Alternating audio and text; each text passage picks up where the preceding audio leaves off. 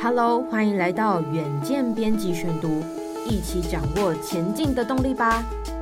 各位听众朋友，大家好，欢迎收听本周的编辑选读。今天要为您选读的文章是 Uniqlo 推平价铂金包热卖，它是如何引起破亿的 TikTok 粉丝喜爱疯狂购买呢？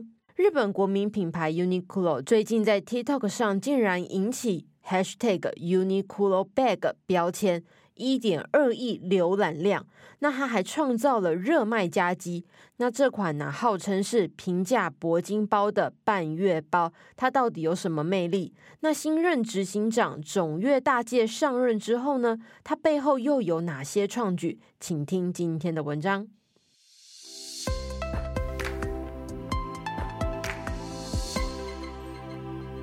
那么独特的日式风格，高贵不贵的质感，Uniqlo 成为全球知名的快时尚品牌。创办人刘景正更常年蝉联日本首富。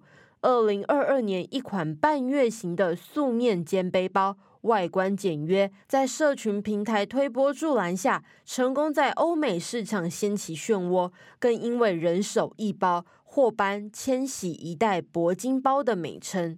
那么，英国媒体《卫报》就形容了这款弧形迷你肩背包，有着香蕉般的形状，如同九零年代精品品牌 Prada 肩背包的翻版，在十八个月内创下七次卖到缺货的热销保证。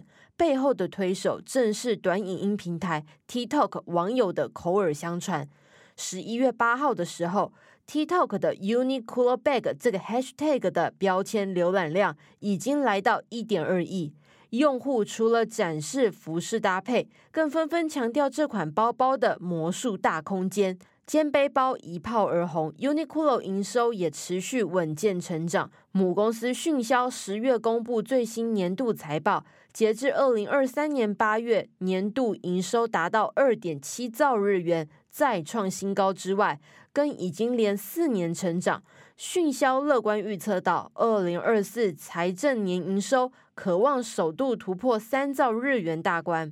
那么，分析各区域的营收与前一年相比，Uniqlo 的日本市场成长九 percent，国际营收则大增二十八点五 percent，占合并销售额比率首度过半，凸显海外市场拥有巨大成长潜力。目前，Uniqlo 的海外店铺仍然集中在中国大陆、香港、台湾。占比达四十三 percent，东南亚占了三十一 percent，北美和欧洲共占了二十六 percent。Uniqlo 持续想要打进欧美市场，降低对中国的依赖。不过，因为文化、气候差异，过程并没有那么顺利。直到二零二二财政年度，当时的北美区执行长总越大介带领之下，北美的业务终于打破十七年的魔咒，首度转亏为盈。二零二三年接续旺势，与前一年相比，销售额飙升四十四 percent，达到一千六百三十九亿日元。总越大介强调，北美业务已从结构改革进入增长的阶段。COP 二十八听远见，近邻议题追进度。远见 On Air 从十一月三十号起，每天下午六点都有杜拜 COP 二十八连线报道。由远见杂志社长杨玛丽以及欧莱德董事长葛望平共同主持，岳阳直击 COP 二十八关键进展，欢迎锁定收听。而随着刘景正于八月底卸任社长，拥有丰富海外经营经验的塚越大介正式接班，统管北美与海外业务。各界预测了 Uniqlo 将积极扩大全球布局。至于 Uniqlo 当前北美展店计划，路透社四月报道，北美门市数量预计扩大十 percent。目标在二零二七年提升店面数到两百间。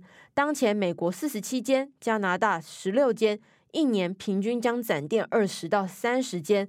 欧洲方面呢，卫报也报道了，当前全欧洲共有六十七家门市，预计一年内将展店至少三十间。那么竞争对手如云，Uniqlo 有什么策略打造日式快时尚传奇呢？